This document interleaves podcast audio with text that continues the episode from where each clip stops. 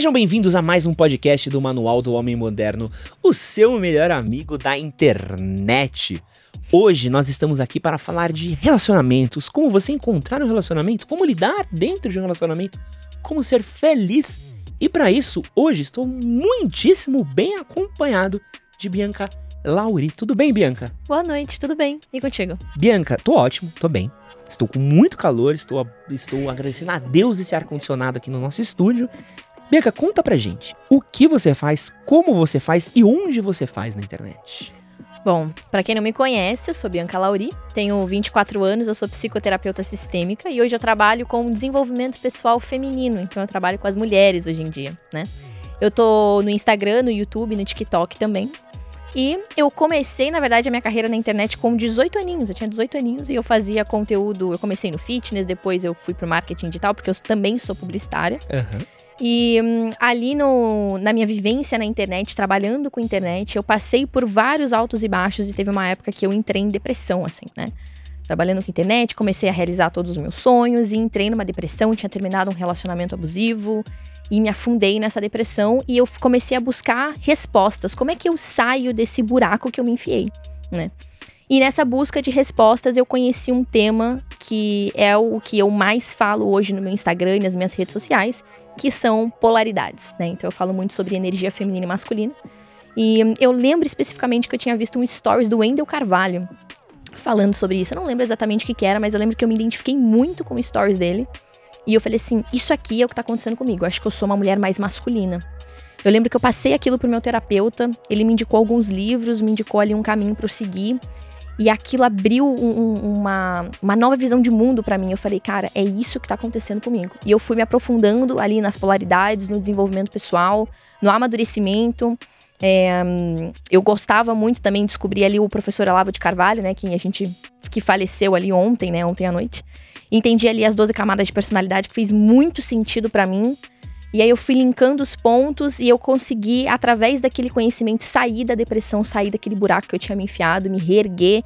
E eu falei, eu preciso compartilhar isso na internet. Foi um movimento muito natural, né? Na época eu comecei a compartilhar isso na internet. As pessoas pediam para eu falar cada vez mais daquilo. E bombou muito rápido, assim. Então faz me poucos meses que eu tô é, dentro desse nicho ali no Instagram. E no meio desse processo, eu quis me desenvolver mais ainda e fui fazer uma formação em psicoterapia sistêmica. Que legal. Vamos entrar um pouquinho mais nesses assuntos aqui de relacionamentos. Vamos. Quero pedir pra galera que tá aqui no nosso chat mandar perguntas pra gente, você que faz esse podcast daqui. E quero dizer aqui que eu também tô muitíssimo bem acompanhado para falar de relacionamento dela. Débora Bolzen, vulgo minha namorada. Olá, Débora. Olá, tudo bem? Tudo bom, Débora? Como é que você tá? Tô bem. Tô... Tá bem? Tá tranquila? Ah, tranquila é uma palavra muito forte, né? Nunca fiz podcast antes, então tô aqui tentando me entender. Ah, mas é bom tecnologia. porque você mesmo tava falando esses dias que você faria podcast se você não tivesse que aparecer. Sim, Olha, melhor coisa. Perfeito. Eu posso só falar um monte de coisa e ninguém vai saber quem é. Exato. A Débora tá proibida de me criticar nessa live, tá? Tá proibida de falar mal de mim. A gente vai falar de relacionamento, eu não posso lavar roupa suja? Por favor, vamos, vamos. Não, não, roupa suja é mais caro, é um tier a mais no clube do canal, tá? Aliás, quero dar os recadinhos aqui da nossa live. Essa live, enquanto ela tá sendo transmitida, ela é aberta pra todo mundo. Todo mundo pode participar, todo mundo pode assistir. Mas a partir do momento que ela terminar, ela fica disponível apenas para membros do nosso clube do canal. Você pode se tornar membro do nosso clube do canal a partir de 3 reais. A gente tem diversos tiers ali para você poder participar, mas a partir de 3 reais você tem acesso a todo nosso conteúdo on demand. E para você ter uma ideia aí de um pouquinho do conteúdo que a gente oferece, eu abri hoje para todo o público nossa live com o Pondé, que foi o nosso primeiro episódio do podcast deste ano. É um episódio muito legal e serve de uma amostra grátis para você ver aí do que tá acontecendo. Quero avisar também que na semana que vem a gente tem a queridíssima Beca Pires aqui, tá confirmada? Tá viva? Tá, tá confirmada aqui também, então já fica ligado que semana que vem também vai ser uma loucura por aqui, tá? E quero dar um recadinho aos nossos queridíssimos patrocinadores, tá? Quantas vezes você não ouviu falar que enxaqueca é frescura? Então olha só, 30 milhões de brasileiros sofrem com enxaqueca e todos eles estão ali na faixa dos 25 aos 45 anos. Agora pensa comigo, quantas vezes você não quis fazer o trabalho render, mas aquela dor de cabeça não deixou? Quantas vezes você não queria aproveitar aquele domingão com a sua família, mas a luz do sol te incomodava? se sentir incomodado, estressado, improdutivo e com é, insônia, com certeza não é frescura. E é por isso que Doril enxaqueca não é uma, é dupla ação contra a dor. Doril enxaqueca possui ação analgésica e anti-inflamatória. Tomou Doril, a dor sumiu. E os nossos ouvintes ganham 10% de desconto para os produtos da família Doril Enxaqueca. O link está na descrição desse podcast. E o nosso cupom é Doril Enxaqueca, tá? Tem um QR Code aqui na tela também para vocês poderem clicar, para vocês usarem o nosso cupom e aí se livrarem da enxaqueca uma vez por todas, tá? Doril enxaqueca é um medicamento, seu uso pode trazer riscos. Ao persistirem os sintomas, o médico deve ser consultado. Procure o médico, o farmacêutico e leia a bula. Eu já falei que minha parte favorita é sempre dar os recadinhos, né? Se beberam direito. É. Bom. Bianca, eu quero falar de uma coisa é, que acho que é uma pergunta que tá rolando muito forte ultimamente, que é muito sobre relacionamentos. As pessoas têm acreditado cada vez mais que os relacionamentos, eles não funcionam. A gente tem inclusive aí toda uma linha de pensamento falando que as pessoas têm que parar de se relacionar, que as pessoas têm que se desistir dos relacionamentos. Os relacionamentos, eles faliram? O que aconteceu com a instituição relacionamento nos dias de hoje? Eu acredito muito que o que tá fazendo os relacionamentos falirem de verdade é o egoísmo. O egoísmo? Egoísmo. Egoísmo é um movimento de imaturidade, né? Certo. É, então eu falo muito que o que, que é o amor? O amor, ele é sempre um movimento para fora. Uhum. Ele nunca é um movimento sobre si mesmo, né? Então, quando a gente fala é, sobre amar uma pessoa, geralmente as pessoas confundem o amor com sentimentos gostosos que a gente sente aqui no peito. Ai, mas eu. aque- Aquele sentimento de afeto, de carinho, né? Eu explico muito que isso são sensações. São sensações boas que fazem parte de um relacionamento, mas a gente não tem que estar buscando sensações. Quando a gente entra num relacionamento pra buscar alguma sensação gostosa, aquele relacionamento provavelmente vai dar errado, porque em algum determinado momento aquela sensação gostosa vai embora. E outra coisa, é, sensação é uma coisa que vem e vai, né? Já reparou que a gente tá com sede, bebe água, passa. Estamos com fome, a gente come, a fome passa. Então, sensação, ela vem e vai a todo momento. Então, se eu for me basear na direção que eu vou dar pra minha vida em sensação, não vai dar certo. Uma hora vai dar errado. E eu falo muito que o amor, ele vai além da sensação, né? Então, o amor, se a gente for prestar atenção, o amor, ele é um verbo, né? Eu amo, tu amas, ele ama, nós amamos, né? E verbo é ação. Então, o amor, ele é uma ação pra fora, pro outro. Não tem mais a ver sobre mim, né? E como que a gente consegue fazer uma ação pra fora, pro outro, que não tem mais a ver comigo, se no fundo eu tenho alguma carência, eu tenho algum vazio, eu tô tentando suprir a minha carência, um buraco emocional, um vazio que eu tenho dentro de mim com uma outra pessoa Uhum. eu vou começar a fazer movimentos dentro dessa relação com uma motivação de receber alguma coisa em troca. Então eu vou, eu só vou mandar mensagem pra ele se ele me mandar, mas se ele não me mandar, eu vou parar de mandar. Ah, ele não me Isso é um respondeu. ah, então eu não vou responder mais, né? Então é sempre esse, esse movimento de eu estou fazendo pra receber alguma coisa em troca, é um movimento egoísta, se for parar pra pensar, né? Porque eu não tô fazendo com a motivação de deixar aquela outra pessoa feliz. Eu estou fazendo com a motivação de que aquela outra pessoa tem que me fazer feliz de alguma maneira. Uhum. Ela tem que me dar alguma coisa em troca. Se ela não me dá, eu vou bater o pé com uma criança de 8 anos que a mamãe não comprou chocolate na hora que ela quis, né? E, e aí aquilo não vai dando certo, porque os dois ficam nesse movimento. Eu só vou fazer se o outro faz. Então, esse movimento de egoísmo não é amor. O amor é esse movimento de doação pra fora. Eu estou fazendo todo esse movimento pro outro, seja lá qual seja esse movimento, pra fazer essa outra pessoa feliz não é mais sobre mim. Só que eu só tenho capacidade de fazer isso quando eu sou uma pessoa madura, quando eu sou uma pessoa completa, quando eu me desenvolvi como ser humano, como homem, como mulher. Então eu acredito que a partir do momento que você tem esse foco em se desenvolver como pessoa, como ser humano, trabalhar o seu poder pessoal, o seu desenvolvimento pessoal, amadurecer, você tem capacidade de amar. E uma coisa que tem, a gente tem visto números muito grandes, assim, principalmente agora em momento de pandemia, acho que foi um dos números mais gritantes de estatísticas que eu vi nos últimos anos, são os números de divórcio. Acho que, não só de divórcio, acho que a gente conhece todo mundo, algum casal que se separou durante a pandemia. Foi realmente algo muito, muito puxado. Acho que a pandemia é um, um recorte muito específico. Acho que era Uhum. óbvio que as pessoas iam se separar. Uhum. Porque a gente perdeu tudo e sobrou só o relacionamento, então isso gera atrito. Mas ah, quando a gente vai falar de, de número de divórcios, a gente tem visto um aumento ao longo dos anos. Uhum. E acho que isso é um, é um sintoma cada vez mais recorrente Você acha que isso é um pouco um sintoma do que você falou? Você Com acha que a certeza. instituição casamento talvez seja uma instituição que a gente tá questionando mais? Como é que você vê um pouco disso? Com certeza, tem tudo a ver com o que eu falei. E eu acredito muito também que hoje em dia as pessoas tratam namoro como casamento e casamento como namoro. Oi? Elas invertem um pouquinho ó, a É situação. mesmo? É, eu vejo muito isso acontecendo. Me explica. Porque é, o namoro, se você for parar pra pensar, o namoro é a fase onde você vai observar como é, essa dinâmica, essa negociação entre nós funciona. Se esse relacionamento ele é funcional. Então, é, eu gosto de explicar aqui, para um relacionamento funcional, o que é que você tem que observar na outra pessoa?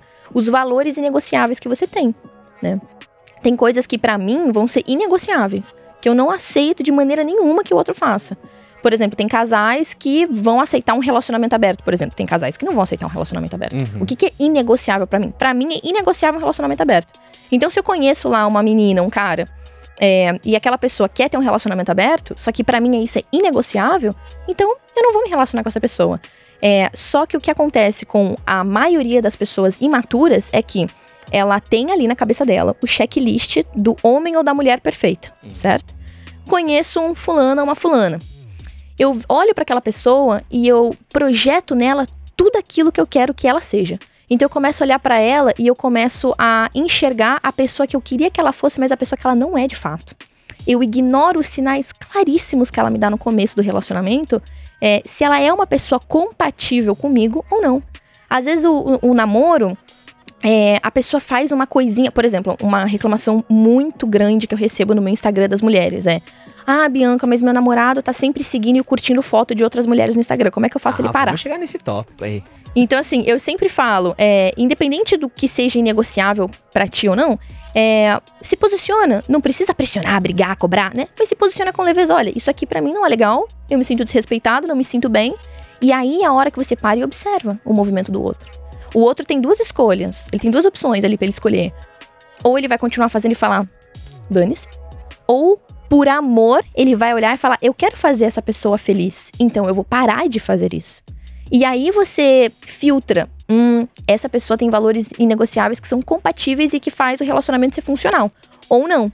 Então o que acontece na maioria das vezes é que na fase de namoro as pessoas ignoram esses sinais. E elas é, ficam insistindo às vezes num relacionamento que já tá claro ali que não vai funcionar num casamento.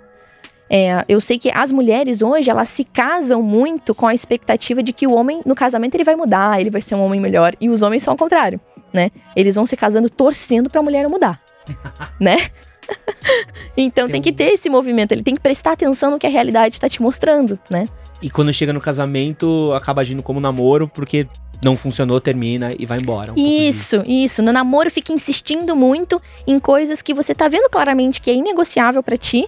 E aí, quando chega no casamento, com aquela esperança de que ah, aquilo lá no namoro vai mudar. Não muda, aumenta, né? Porque com a convivência diária e tudo mais, fica mais complicado, exige muito mais maturidade. E aí a pessoa não aguenta. Aí ela quer separar rapidamente, né? Sendo que no namoro é a fase de você se separar ou de você escolher continuar com aquela pessoa. O casamento é a fase onde você de fato vai ter que insistir mais, ter mais amor, de fato fazer esse movimento mais pra fora.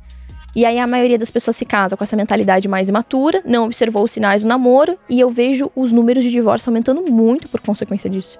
Tem alguma coisa inegociável pra você, Dé? Gostar de bichinho? Agora é a hora, né?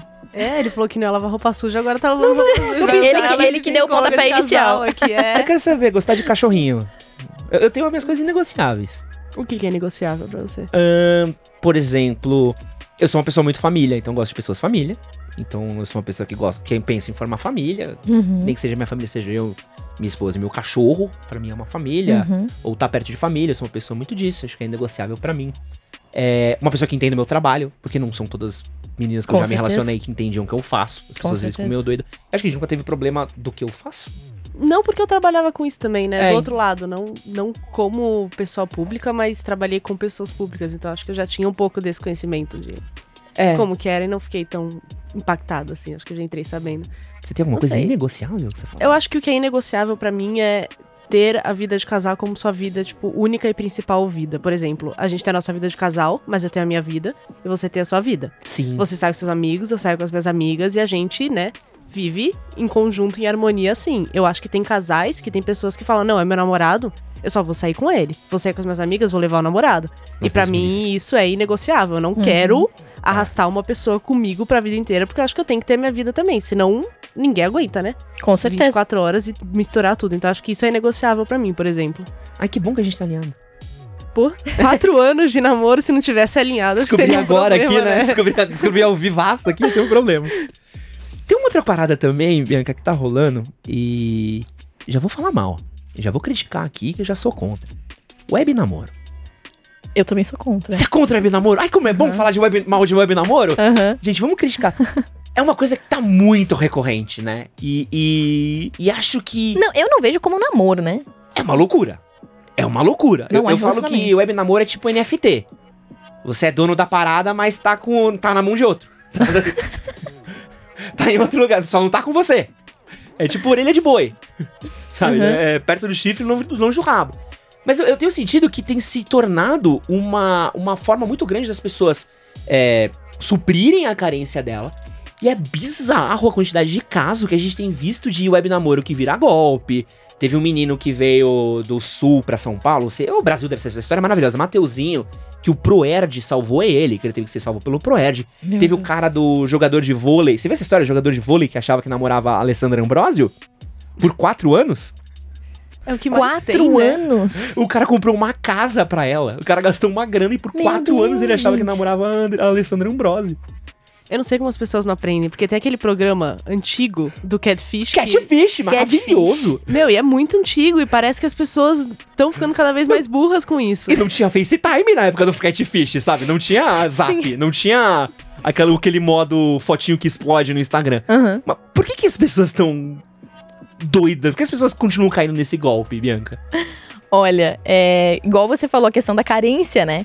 Então, é por isso que eu acho muito incrível, por exemplo, trabalhos como o teu, que tá focando no desenvolvimento pessoal dos homens, né? O quanto isso é importante, o quanto as pessoas, elas precisam estar bem com elas mesmas antes de estar bem com uma outra pessoa.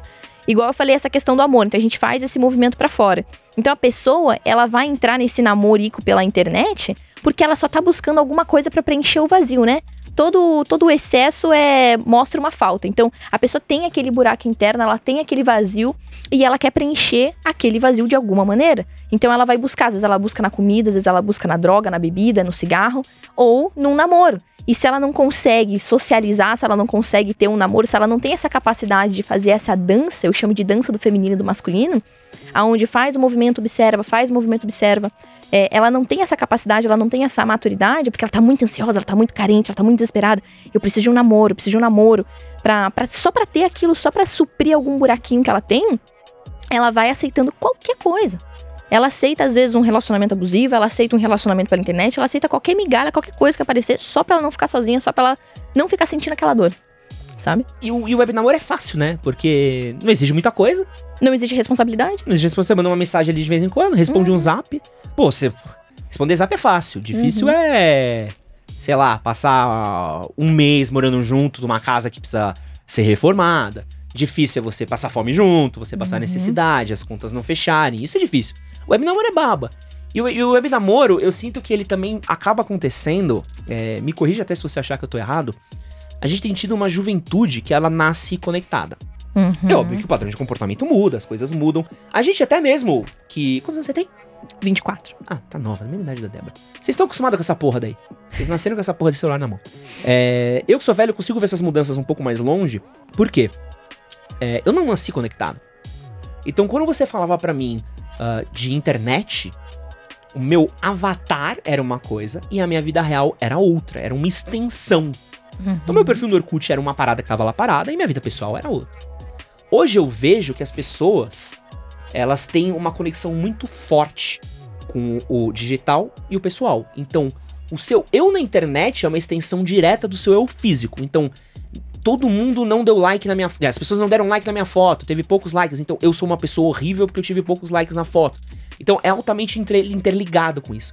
Então, esse jovem que nasce conectado, ele acaba é, saindo menos, acaba tendo mais. jogando mais coisas, ficando mais tempo no Uhum. computador. Ele acaba recorrendo pra internet como uma extensão pessoal dele e, e- e jogando todas as necessidades é, amorosas, necessidade de companhia dele pra internet. E isso aí dá, dá margem pra um monte de golpe. Uhum. E- Viajei, você acha? Vocês Não, são eu- jovens, eu me concordo. Mas a gente também, a gente não nasceu tanto assim. Se tu tem 24 anos, a gente não nasceu tanto com o celular já na mão, né? Não, mas a adolescência, por exemplo, foi inteira no MSN já, né? No MSN, é verdade, MSN. Eu tinha aquele. Aquele V- era V10, aquele celular rosa, aquele que, Que abria, que abria né? e fechava assim. Esse era to- Eu É. tinha aquele que deslizava pra cima, eu me sentia no Matrix. Ah, sei, sei. Mas e eu sinto muito disso, né? Porque o jovem ele tá buscando essa conexão, ele tá buscando isso e às vezes ele acaba encontrando um web namoro. Às vezes ele te- tem, tem a sorte de ser uma pessoa real. Uhum. Eu, por exemplo, eu tive um relacionamento que era um relacionamento à distância, por internet. Só que assim, eu não falava a gente namora. Eu conversava com a garota. Aí quando a gente foi se conhecer pessoalmente e tudo mais, eu falei, ah, beleza, funcionou. Sabe? Uhum. Mas a galera às vezes nem conhece, assim. Eu recebo muita mensagem do cara, ah, tô tendo um web namoro com a menina de Manaus. Devo ir pra lá? Falar, cara. É- é- qual, o teu- qual é o objetivo do teu namoro, né? É, é- É só pra suprir carência ou pra virar alguma coisa? Você vai ter que ver a pessoa. Você vai ter que estar com a pessoa em algum momento, né? É, é muito louco, né? É, é muito louco essa coisa do, do- dessa carência digital suprir. Só que o cara ainda se sente sozinho, ainda Uhum, se sente necessitado, totalmente. né? Porque não, não enche a barriga, né? Totalmente. E, e mesmo assim, tem relacionamentos à distância que dão certo, assim. Então, às vezes, você tem as exceções que confirmam a regra, né? É, é Uhum. muito louco. Outra coisa, aproveitando que a gente tá falando de vida digital, e aproveitando o pessoal que tá ao vivo aqui, não esqueçam de deixar o seu like, tá? Que ajuda bastante a gente a promover nossa live. Thalitinha está aqui moderando os comentários, tem bastante gente ao vivo. Estamos aqui com o queridíssimo Barba da Caverna, ah, o Felipe Demarques, o Cans Alves, o Igor Oliver, o Kelvin Ferreira, olá menino Kelvin, nosso designer, Vinícius Garcila, Garcias, Gonçalo Graça. Quero avisar que todo mundo que é membro do clube do canal tem direito a alguns superchats de graça, tá? Por mês vocês podem enviar também. Vocês também podem enviar sua pergunta aqui pra Bianca, que eu tô separando. Mas quero aproveitar que a gente já entrou aqui no nosso assunto de vida digital e vamos falar sobre o Tinder. Bora. É. doideira, né? Eu, eu tenho sentido e a gente tem recebido cada vez mais reclamações de cara sobre o Tinder. É. E é muito doido, porque eu também eu, eu converso muito com mulher também. Então acho que parte do meu uhum. trabalho, pra gente falar com homem, você não pode invisibilizar a mulher. Uhum. Porque você não pode. Eu não posso estar falando do que tá acontecendo do outro lado sem estar entendendo o outro lado. Eu Exato. sinto que falta um pouco disso, assim, muita gente que cria conteúdo masculino. E eu acabo entendendo que a gente vive um conflito. Que é. Os caras que estão no Tinder, eles reclamam porque dá muito pouco match. Eles acabam não tendo. É, conseguindo levar as coisas pra frente, eles sentem que, ah, eu não sou bonito o suficiente, eu não sou atraente o suficiente, ah, eu não sou rico o suficiente, ninguém me quer porque eu não sou rico Uhum. eu sou terrível. Então ele acaba tendo esse tipo de pensamento. E as minas acabam tendo um outro pensamento que é, pô, até dou match. Mas só vem os malucos noia, só vem os doidos. Não o sai papo dali. é ruim, é. o papo é horrível, não desenrola. É dar um match e ir pra tristeza. Eu, eu sinto que nenhum dos dois lados estão felizes. O que, você acha do Tinder, Bianca? Cara, eu sou da opinião que eu não gosto muito do Tinder, assim. Eu acredito que hum, o Instagram é o novo Tinder. Instagram? O Instagram é o novo Tinder. O Instagram, você consegue montar o teu Instagram não de uma maneira falsa, mas você consegue usar o Instagram como uma ferramenta para conhecer pessoas. Então, ali no teu Instagram tu tá compartilhando o teu estilo de vida, né? Se você não é uma pessoa que trabalha com redes sociais como a gente, por exemplo, você consegue compartilhar exatamente o teu estilo de vida ali. Então eu ah, gosto até de falar pra mulherada que me segue de usar o Instagram a seu favor, ao invés de usar o Tinder. E é um lugar muito mais fácil também. Ah, a gente se conheceu no Instagram. Muito mais Quer fácil. dizer, a gente se conheceu ao vivo, mas a gente. mais ou menos. Não, não, a gente trocou ideia no Instagram. Inicialmente foi Então, no eu Instagram. acho que o Instagram, acho que por causa disso, você troca ideia com a pessoa com muito mais naturalidade. Você vê um stories que ela Isso. postou, aí você fala, ai, que legal esse lugar que você tá, ou já vai puxando um papo.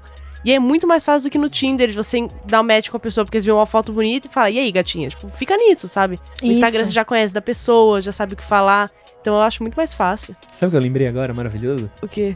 O dia que eu te mandei a foto sem querer. Nossa, foi Eu- maravilhoso. Olha a vergonha que eu passei com a Débora no Instagram. Eu ia postar um- uma fotinho da Paulista, né? Aham. Que eu adoro ir num lugar que chama Conjunto Nacional. É de São Paulo aqui. Eu sou de São Paulo, mas eu moro em Floripa. Ah, oh, por que sorte a sua? É. Venceu na vida. É, eu ia postar uma foto do Conjunto Nacional, que é um dos meus lugares favoritos de São Paulo. No meu Insta, tal, falar dia bonito, dia de sol, Uhum. benção, graças a Deus, estamos um dia feliz e tal. Só que quando eu fui postar, eu tava conversando com a Débora. E sem querer eu mandei pra ela.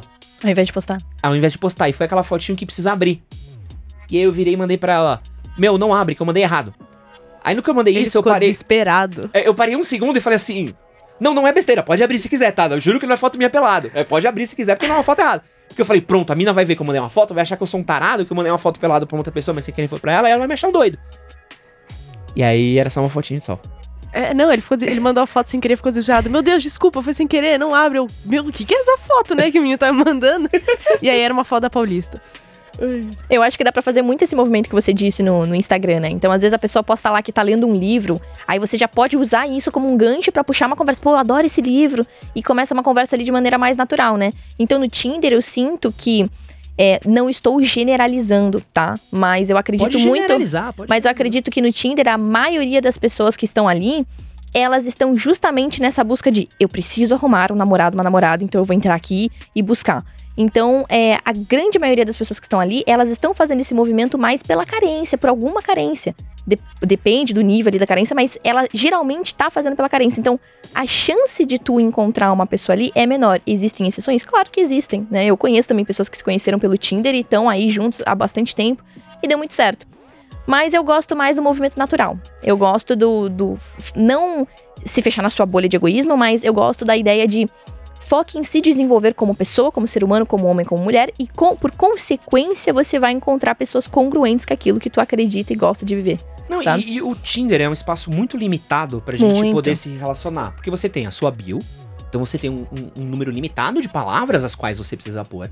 Você tem um número limitado de fotos, você tem uma interação que é altamente é, sexual.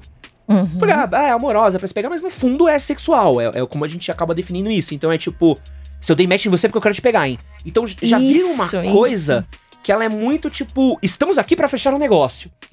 E eu sinto que boa parte dos relacionamentos, e sinto que o nosso relacionamento acabou dando muito certo, porque a gente conversou bastante. E acabou sendo uma coisa tão fluida do tipo, estamos conversando, estamos interagindo, estamos Isso. postando. Não tinha aquela coisa de. Imagina se a gente estivesse no Tinder. Você Não. você não, é, não, não- ia ser uma coisa muito forçada, né? É horrível, porque você já vai, tipo, ai, tô saindo com a pessoa porque eu sei que ela quer ficar comigo. Você tem que fazer um negócio, né? Eu acho que você já vai no, encontrar a pessoa meio com aquela pressão, né? De tipo, Sim. ah, eu tenho que ficar com essa pessoa. Eu não acho bacana. Eu acho que cria essa coisa meio forçada. E, de novo, pode dar certo? Pode. Mas eu, cara, quer conhecer uma pessoa virtualmente? Usa o Instagram, assim. É muito mais fácil. Sabe o que que o Tinder é, que eu acabei de lembrar?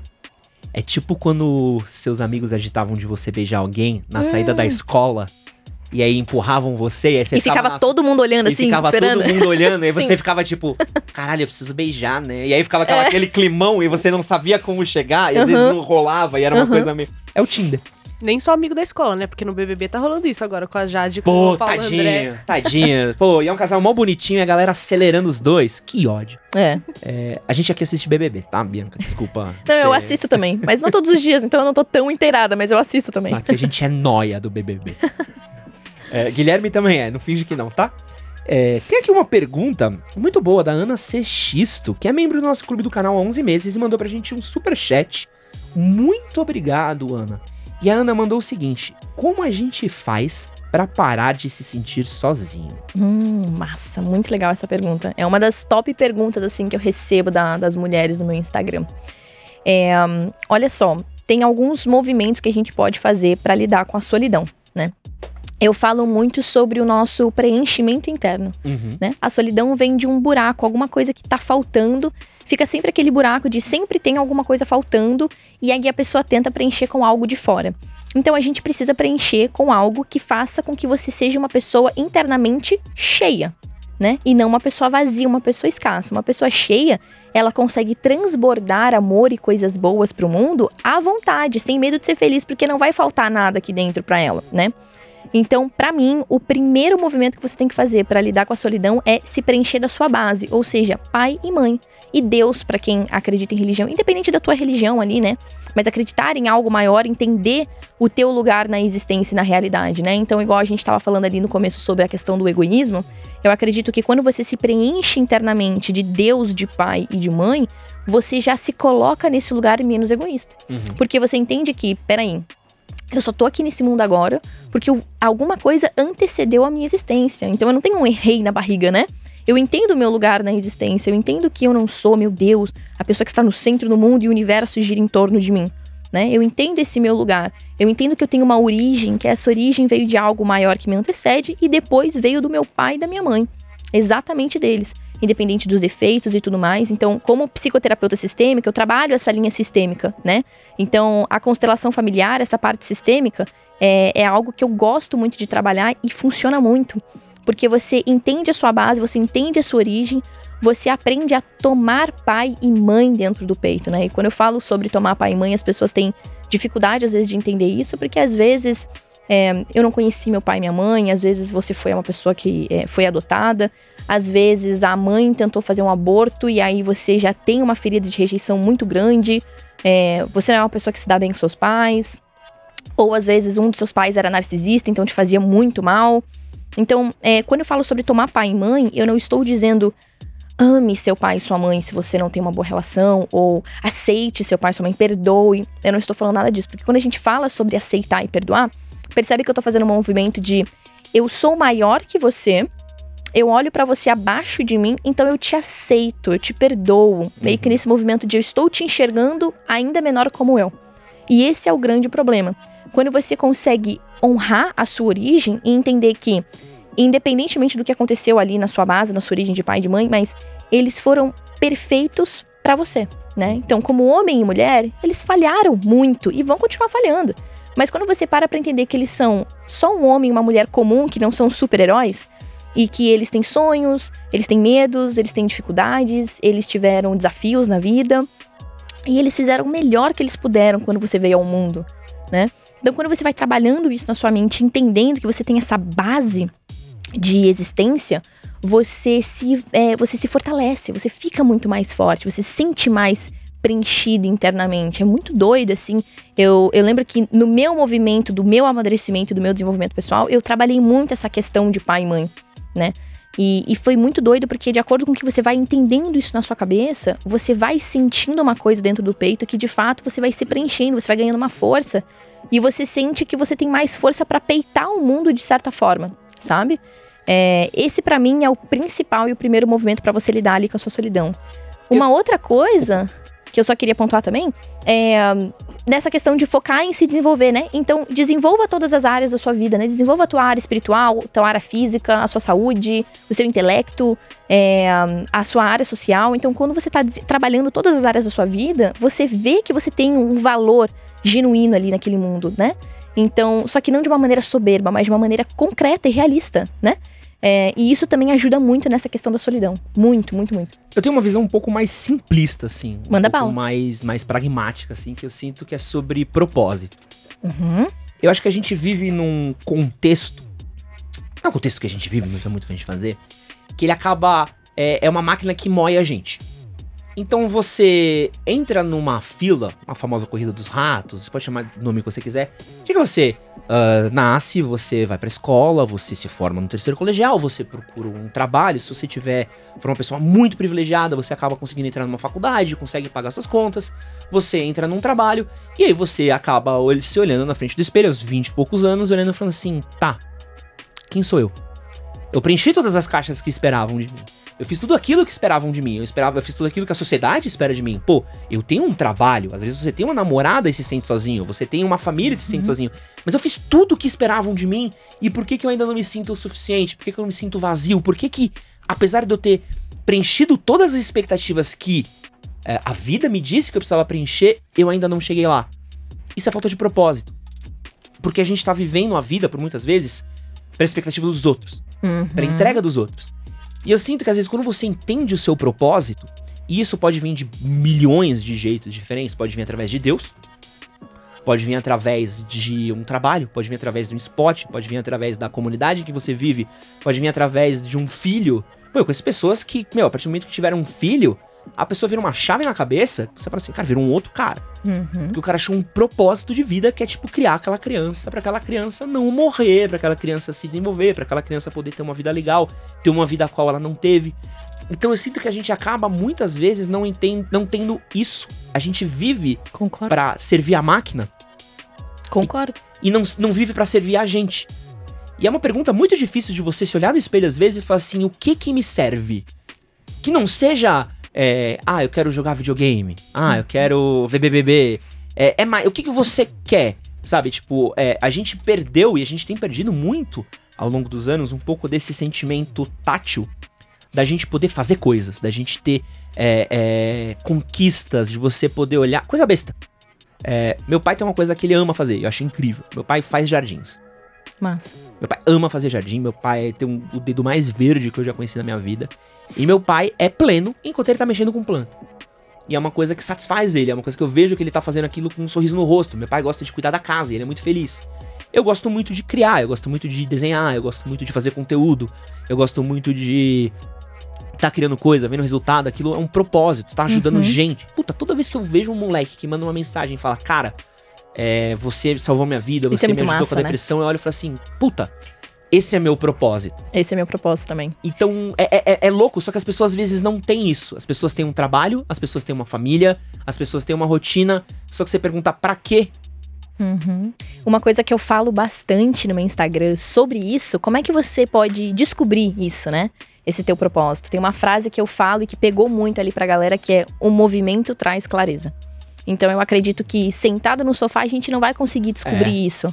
Eu acredito muito no movimento, né? Faça alguma coisa, qualquer coisa, vai pra qualquer direção. E a- o máximo que vai acontecer é que você vai descobrir que aquela direção não é a direção que te agrada.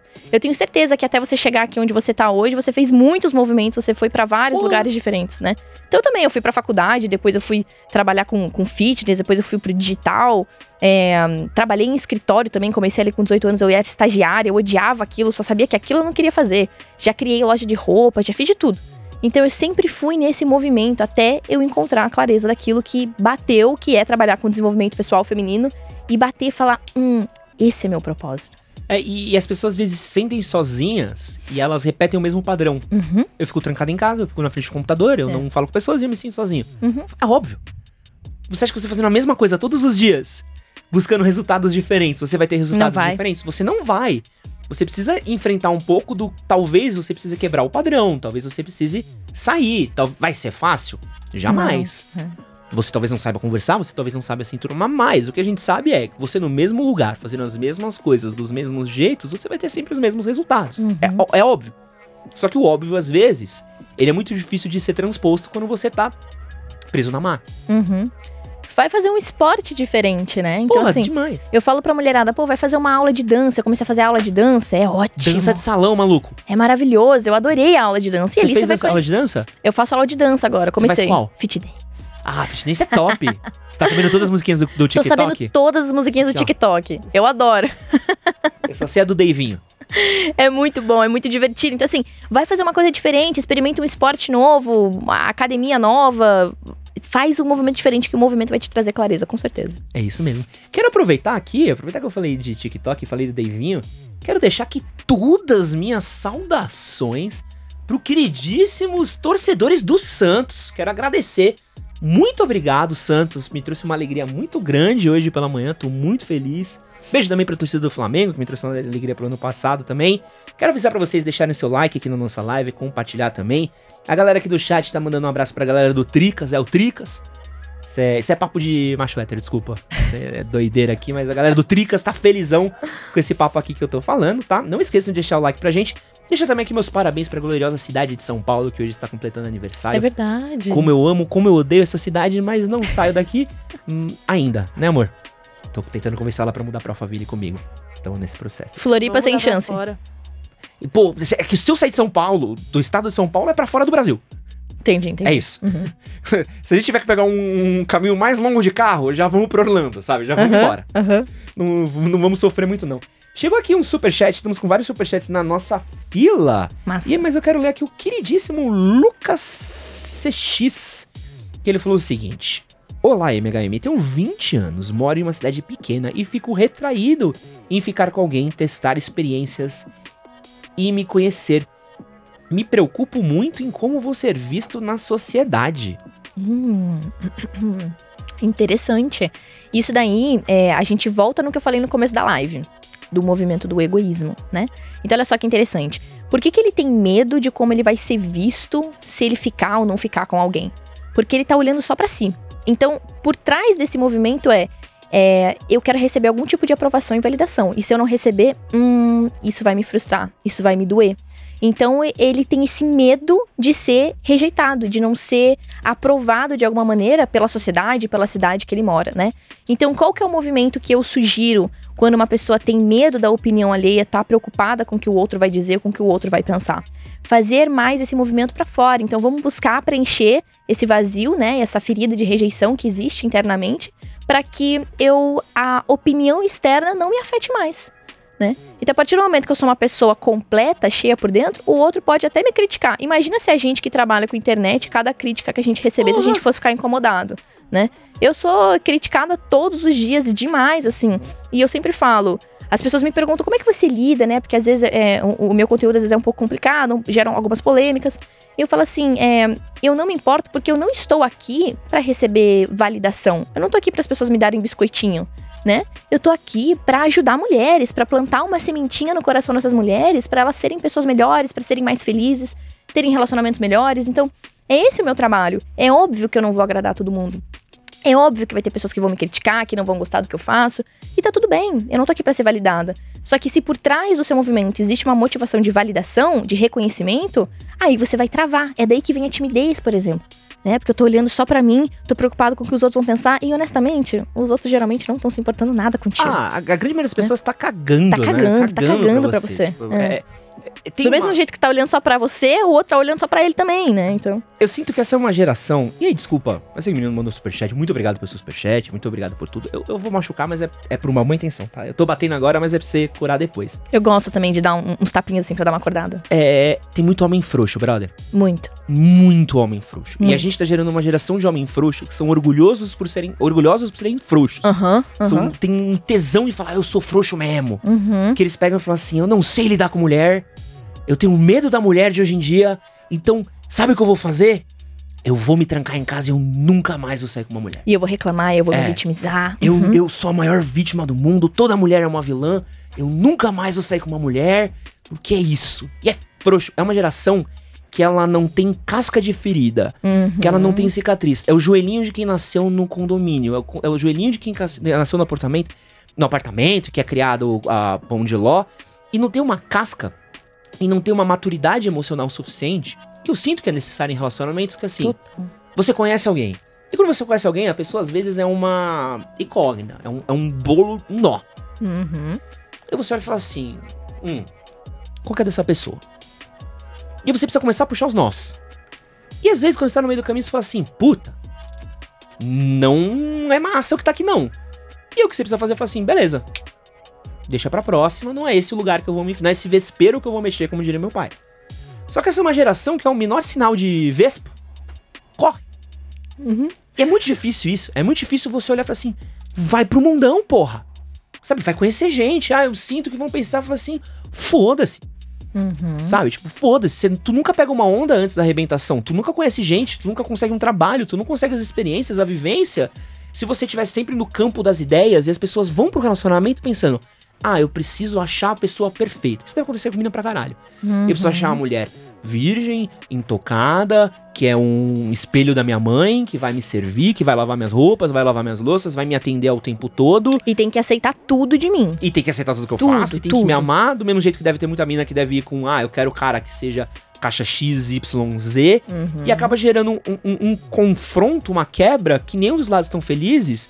E é uma coisa do tipo, primeiro, que não existe a perfeição, Uhum. e segundo, que você tem que ir conhecer, você tem que dar as caras. Fica todo mundo com medo, trancado, criticando. E, e é um sentimento de frouxidão. E tudo bem que esse menino tá com outras é, demandas, sabe? Mas vai pro mundão, brother. Vou te falar que, pros homens aqui presentes no, no canal, é, uma das principais reclamações também que eu recebo ali da mulherada é o cara não toma a atitude. Ele não Caraca. faz nada. Né? Então, eu falo muito sobre polaridades, né, da energia feminina e masculina, e o movimento, eu falo muito no meu Instagram que são as mulheres carlonas, né, que são as mulheres que estão ali mais na energia masculina. Então, o que acontece muito, igual você estava mencionando agora, é que o- os caras, eles não estão tomando atitude e as mulheres querem que vocês tomem atitude, tá? Elas querem muito. E aí elas decidem que elas vão tomar toda a atitude. Só que no final das contas, ela fica extremamente insatisfeita porque ela começou a fazer um monte de coisa que ela gostaria que o cara tivesse feito. Então ela não fica feliz, ela não fica satisfeita. E um movimento muito comum que acontece ali é o movimento de essas projeções que a gente falou no começo, né? Então eu tenho uma checklist aqui do homem perfeito. Daí eu olho esse homem, ele não é o que eu quero, mas eu vou ignorar todos os sinais que ele tá me mostrando e eu vou pegar esse homem como meu projeto de vida. Né? Então ela pega ali aquele homem e ela quer mudar, lapidar e fazer com que ele seja o homem perfeito para ela, daquele jeitinho. Então ela fica fazendo uma força imensa para mudar aquele homem. Geralmente é a hora que ela chega no meu conteúdo, porque ela olha pro meu conteúdo e fala assim: "Bia, então, como é que eu faço pro, pro, pro meu namorado ser mais masculino? Como é que eu faço pro meu ficante me pedir namoro? Como é que eu faço? Eu falo, cara, você tá fazendo muita força, né? Eu, eu tenho uma frase que eu brinco muito no meu Instagram: Tu já viu o óvulo correndo atrás de espermatozoide?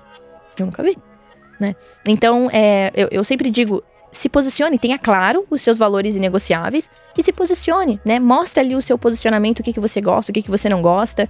É, eu falo pra mulherada, joga o lenço e deixa o cara vir fazer um movimento. Só que os caras, a maioria das vezes, eles de fato não fazem nenhum movimento.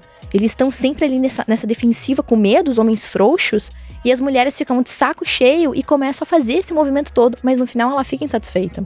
É, eu sinto, eu, eu sou. Eu tenho uma opinião um pouco contrária a essa. Acho que a gente tem. É, acho tudo bem a gente ter uma opinião contrária. Claro. Eu, eu tenho a sorte da Débora ter me chamado pra sair, apesar Ai, dela de fingir novo que essa não. história. Que ela que me chamou pra sair, tá? É? Só- Não, não é. É porque ele jogou um lenço e eu puxei. Foi exatamente isso. Porque ele falou, ah, eu tô perto da sua casa, queria muito tomar um suco. Eu falei, ah, você quer ir tomar um suco? Ele Uhum. literalmente me convidou e eu convidei de volta. Aham. Mas eu também sinto que às vezes é uma coisa que é legal também. Eu sinto muito de relacionamento também, que é um pouco da. Eu chamo isso de. É quase um yin yang, é quase uma, uma, um um- uma dança de cadeira que você faz, que Uhum. são as coisas do. Eu dou e você doa. Isso. Acho que é muito importante isso. Reciprocidade. É. Tem que ter. Eu, eu sei que tem algumas pessoas que acreditam muito na energia do masculino, do feminino, e é uma visão, um campo de visão também. Eu tenho uma visão um pouco menos. É, qual é o nome disso? Tipo quadrado, assim. Ah, esqueci o nome da palavra, que é menos de polarizada, de polos. Eu sou uma coisa que é muito mais é, não, eu também fluida. sou total contra superpolarização, é. Porque eu sinto muito mais que, tipo, por exemplo, eu com a Dé. Tem dias que a Dé está mais carente e, e a gente se fala muito disso, do estou carente, hoje eu tô precisando de colo, eu tô precisando de bebê e tudo mais, vambora. E tem dia que eu falo pra Dé, tipo, Dé, hoje eu estou carente, hoje eu estou precisando de cola e vambora. E eu sinto que a gente consegue fazer um pouco dessa dança de entender, do tipo assim, ah, o que, que um quer, o que, que um outro quer. E eu chamo disso de um doa e o outro doa. Uhum. E eu sinto que é muito necessário. E eu sinto que às vezes acaba sendo uma lógica dos casais de você estar tipo assim, beleza, o que eu estou doando, o que o outro está doando, está sendo equiparado? Tesão. O que acaba sendo uma frustração gigante muitas das vezes é quando um doa e o outro não. Uhum. Então, tipo, pô, é, sou eu que tô aqui todo final de semana, sou eu que tô aqui correndo atrás, sou eu que tô é, pagando conta, sou eu que tô me declarando, sou eu que tô aqui o tempo todo, tananana, e isso dá pau. Com certeza. E isso pra mim é um motivo de frustração gigante, porque isso que quebra as pernas, é você ser a pessoa que corre e o outro não corre. Então eu sinto que tem são visões de mundo. Isso é uma lei sistêmica, na verdade, né? É, dentro, Não, menor. Dentro, É. dentro das leis sistêmicas ali da constelação familiar, a gente fala muito sobre o equilíbrio. Existe a lei do equilíbrio, da lei sistêmica, né? Então, quando acontece esse movimento que você falou, de o outro tá fazendo de mais e, o outro, e um tá fazendo de menos, sistemicamente a gente tá falando de uma relação de hierarquia, onde um faz mais e o outro faz menos. E, sistema, é, e dessa maneira a hierarquia só funciona entre pais e filhos, né? Então, o pai e a mãe sempre vai fazer mais pro filho. Não tem como o filho fazer a mesma coisa pro pai e pra mãe, né? Então, quando a gente entra nessa relação aonde um faz, faz, faz, faz, faz, faz e o outro não faz, a gente tá falando de uma relação inconscientemente de pai ou de mãe e de filho ou de filha. Por isso que gera essa frustração. Então, é, esse pensamento é perfeito, porque precisa existir a lei do equilíbrio, que é a lei da reciprocidade. Lógico que, às vezes, um vai fazer um pouquinho mais, o outro vai fazer um pouquinho menos, depois troca, igual você falou. Pô, às vezes eu tô precisando um pouquinho mais do outro, o outro tá precisando um pouco mais de mim. Mas, num contexto geral, vai ter esse equilíbrio, que é essa troca, né? Então, ambos têm que estar do mesmo tamanho. O problema é que quando você entra no relacionamento já olhando pro outro como menor, de alguma forma, inconscientemente, e você já quer ficar fazendo muito, você já tá entrando com esse emaranhamento psíquico de eu tô sendo a mãe ou o pai, e essa pessoa vai ser meu filhinho que eu vou pegar pra criar, cuidar, e vou fazer, fazer, fazer, fazer, e aí eu quero que ele faça de volta, ele não faz. Porque a pessoa que tá recebendo muito e fazendo menos, ela sente um certo peso, um peso de eu não consigo retribuir a altura do que essa pessoa tá fazendo. Então ela se sente esquisita, ela se sente culpada, ela se sente sobrecarregada de alguma maneira. E é por isso que gera essa frustração. Então um tá sufocado, sobrecarregado, e o outro tá fazendo demais, querendo que o outro faça, e vai dar ruim, vai dar ruim. Antes da gente ir pros superchats aqui, eu quero tocar num outro assunto que eu também acho muito interessante da gente falar. Uhum. Teve um livro que ele fez um, um sucesso recentemente, que não vou lembrar o nome dele direito, que acho que são as cinco leis do amor. Cinco linguagens do amor, será? Cinco linguagens do amor, não lembro, sou péssimo com cinco linguagens, Oli. Oli que é a Aham. pessoa mais letrada aqui do, do recinto, deve saber um pouco mais. Uhum. Isso é uma coisa que gera uma certa discussão até nas pessoas, né? Como é que você entende um pouco dessa questão de linguagens do amor? É, a as- cada um tem ali uma maneira que gosta de se sentir mais amado, e isso vem da infância também, daquilo que os pais faziam contigo ou não faziam, enfim.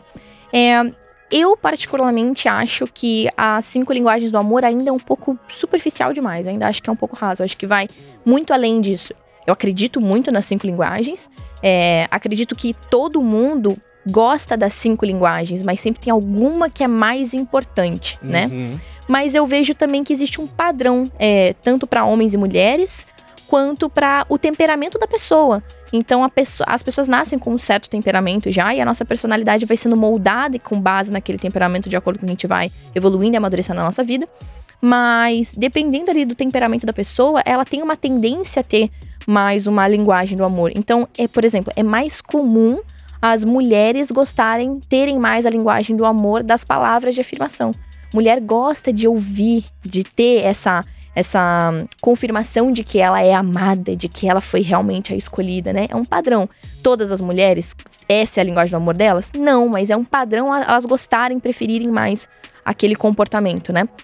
É, eu acho que ainda é superficial, acho que ainda tem muito mais coisa envolvida, mas eu acredito que é uma ótima maneira de você começar a treinar esse teu olhar pra fora, né? Esse teu olhar não egoísta, esse teu olhar não tô olhando mais só pra mim, pro meu umbigo, mas eu tô olhando pra fora, tô olhando pro outro e buscando entender o que que o outro precisa, o que que faz o outro feliz. Essa é a linguagem do amor, então eu vou fazer. Então eu acho que já é um movimento muito bacana do servir o outro, né? De estar ali na vida do outro porque eu quero fazer a vida do outro melhor, quero fazer a vida do outro mais feliz com a minha presença, sabe? Então eu acredito que esse é o movimento do amor.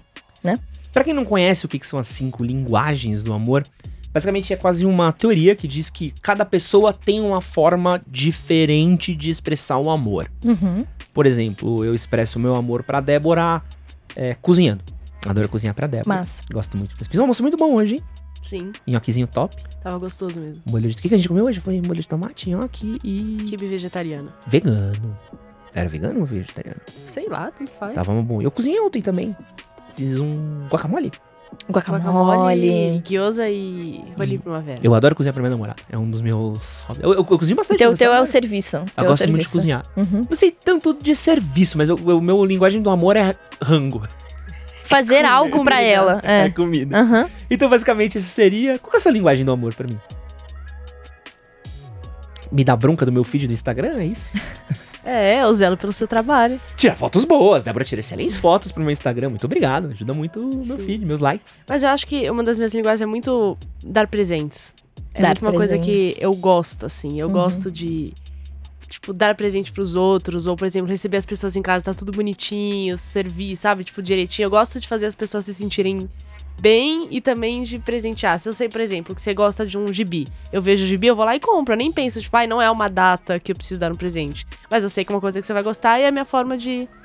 É uma das minhas linguagens, assim. Eu acho que eu tenho muito disso. Não só em namoro, mas também com amigos e tudo Sim, mais. você né? é uma pessoa que dá muitos presentes. Eu gosto. E, e acho muito doido, porque a coisa da das linguagens do amor, ela tem uma parada que a gente precisa se ligar. E acho que a parte mais doida disso, que é. Você tem o seu jeito de expressar a sua linguagem do amor, Uhum. e aquilo significa que você gosta da pessoa. E a outra pessoa tem um jeito dela de expressar. Uhum. Então, ou seja, se eu sou uma pessoa que eu gosto de expressar o meu amor, sei lá, fazendo serenata, a Dé é uma pessoa que odeia serenata. Então, nem sempre o jeito como eu expresso o meu amor por ela é um jeito que talvez ela aceite. Ou talvez, talvez exista um mecanismo, e aí é uma- muito aquilo do que, que a gente aceita, do que, que a gente quer. Então, tipo assim, ah, beleza. Eu quero que aquela pessoa faça serenata? Não, eu odeio serenata, eu não, não aceito isso. Só que às vezes você não se importa tanto. Você fala assim, ah, nem, nem gosto tanto de serenata, sabe? Mas eu Tipo, entendo que é o jeito do outro me demonstrar amor. É isso. E isso é uma parada muito grande que às vezes é foda. É, o meu TCC foi sobre relacionamentos. Massa. Então, puta, você pode imaginar qualquer livro. Tu, tu é formado o quê? Jornalismo. Jornalismo. Só que eu fiz um mergulho absurdo, assim, em livros de relacionamento. Porque meu, meu, meu TCC era sobre como vários, várias áreas abordam relacionamentos. Uhum. E por causa do meu trabalho, eu acabei trazendo muito do meu TCC pro resto da minha vida. E tem muito. Isso. ah, quem fala muito sobre isso é o filósofo Stendhal. Que ele tem muito essa questão do amor. A gente entra muito num relacionamento, às vezes, cristalizado. Uhum. E ele acaba falando muito sobre isso, do tipo, ah, comecei a namorar a Débora, o que eu espero da Débora? E da onde vem a frustração? Porque a Débora não consegue suprir o que eu espero. Só que o que eu espero, ele é inexistente, ele é impossível de ser alcançado, porque Uhum. o amor o qual eu projetei e eu cristalizei na minha cabeça, ele é um projeto inalcançável, é impossível qualquer pessoa que seja um ser humano chegar lá. Perfeito. É tipo a pessoa que tem a primeira vez, olha e fala, pô, mas a minha primeira vez foi ruim. É óbvio que foi ruim, porque você pensou na sua primeira vez de tantos jeitos diferentes, com tantas coisas diferentes, tanta projeção, tanta expectativa, que quando chegou lá, cara, mas nem o Brad Pitt conseguia fazer Uhum. aquilo, entendeu? Porque a, a sua cabeça, ela é ótima em criar coisas. Sua cabeça sempre vai criar o melhor cenário possível ou o pior cenário possível. Nunca tá no meio. Você nunca fala, vai ser uma experiência mais ou menos, mas vambora. E, e, e é difícil você entender isso do- dos relacionamentos, né? E, e acho que as frustrações surgem daí, né? Com certeza. É exatamente esse movimento que a gente tava falando, né? Da, da, da projeção que você cria na pessoa. E aí você quer encaixar a pessoa naquele quadradinho, naquela checklist que você tem na sua cabeça. E ela de fato nunca vai encaixar, se encaixar naquele padrão. E, e de novo, percebe como todo esse movimento que você descreveu é justamente esse movimento da, do egoísmo, né? Aonde eu tô. Eu tô escolhendo. Eu tô jogando tudo aquilo naquela pessoa. Ela, ela serve pra me suprir Pra atender tudo aquilo que eu tenho aqui na minha cabeça, as projeções que eu tô fazendo na minha cabeça. Então, de novo, é um movimento egoísta, é um- esse é o movimento da imaturidade. Então, assim, a pessoa que. É, é óbvio que, é, como psicoterapeuta, eu sempre digo, né? Todo mundo vai fazer projeção. É natural. A gente sempre vai projetar alguma coisa no outro, na realidade, na vida. Sempre. É impossível não fazermos projeções. Somos seres humanos, vamos fazer isso. O importante do amadurecimento, e é isso que eu trago muito no meu conteúdo também, é você conseguir perceber quais projeções você tá fazendo. Quando você entende da onde vêm essas suas projeções, você percebe com clareza, hum, eu, eu tô criando uma expectativa, uma projeção aqui nessa outra pessoa que é minha, né? E, e o que ela tá fazendo nesse momento não é tão errado, não é tão ruim. É só uma projeção que eu gostaria que ela fizesse exatamente desse jeito e ela não tá fazendo, mas tá tudo bem, porque é uma projeção minha, eu percebo que é uma projeção minha. Então, quando você tem essa maturidade, aí você não se frustra dessa maneira, porque a frustração ela vem justamente dessa projeção que você joga no outro, né? Exatamente, difícil não se frustrar com projeção. É difícil, é muito difícil. Quero mandar aqui um abraço pra todo mundo que tá no nosso chat, mandando diversas mensagens. Gente, tá proibido falar que eu tô calvo, tá? Tá proibido ficar me zoando que eu tô calvo, isso aqui é coisa de momento, tá? Já já meu cabelo cresce de novo, então tá proibido me zoar de ser calvo. É, tivemos algumas mensagens aqui, o queridíssimo ah, Maluco no Pedaço, que é membro aqui do canal há nove meses, mandou um boa noite, abraço do Mega M. Meu nome é Will. Olá, Will. Oh, vai ter um remake do Maluco no Pedaço, você viu? Sim, Vai saiu ser o um trailer, drama? né? Pô, mó bonito. Chorei no trailer. Você chora em tudo também. choro Não é muito Tudo. padrão. Tudo, tudo. Meu, eu choro demais, eu preciso parar de chorar nas coisas. É que eu também, mas você já percebeu que eu não só choro em tudo? Como eu fico muito feliz também, eu fico muito triste, eu tenho muito medo. É bizarro, né? Você eleva muitas emoções, né? Principalmente em filme e jogo, eu, eu me conecto muito. Então, tipo, é, jogo de futebol, então, é melhor nem falar, né? É. Aliás, um abraço pra torcida do Santos! muito obrigado, Santos, que está é sempre muita alegria pra mim. Ai, que puta, você tinha que tocar no tema futebol pra falar, zoar o Santos, Débora? Poxa, tadinho do pessoal do Santos, deixa o pessoal do Santos descansar. Tem o primo Pô. Santista, nem. nem Puta, tem o. Rafa! Caralho, Ah! Desculpa, eu. Coisa de quem gosta de futebol. E futebol. Tem aqui. Meu Deus, eu tenho. Tá pronta pro, pro drama, Bia? Tô, manda bala. Cara, o drama, o drama é alto aqui. É, vamos, tem, tem uma pergunta filosófica aqui, mas eu não, não tenho. Essa era mais pro Pondé. Depois a gente pode tentar responder aqui. Manda Meu bala. queridíssimo. ah, vamos lá. O Roger Marques mandou uma questão aqui, do 20 reais pra gente. Muito obrigado, Roger Marques. Você também pode ajudar a gente mandando seus superchats, ajuda bastante a gente a comprar chapeuzinhos pra tapar minha calvície. Mas o querido Roger Marques mandou aqui, ó. Minha namorada curte muita foto de outros homens e de homens que já deram em cima dela. Eu falei disso para ela e ela disse que eu estava sendo abusivo. Hum, Caralho. Tá, olha Essa é só. uma troca, né? Porque normalmente é comum a gente ouvir do outro lado, né? É, é, mas acontece mesmo, acontece esse movimento ao contrário. Eu venho percebendo que isso é mais comum do que a gente imagina, né?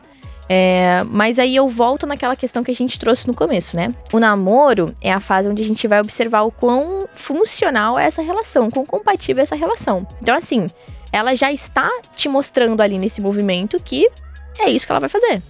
É importante você conversar, se posicionar, não precisa pressionar, não precisa cobrar, não precisa transformar isso num grande drama de novela mexicana, né? Eu sempre falo que evitem dramas de novela mexicana. A vida já é complicada por si só, vamos tentar simplificar ao máximo possível a nossa vida, né? Então não precisa de fazer um grande drama, mas sentar e conversar e, e- e se posicionar que isso é falta de respeito pra você.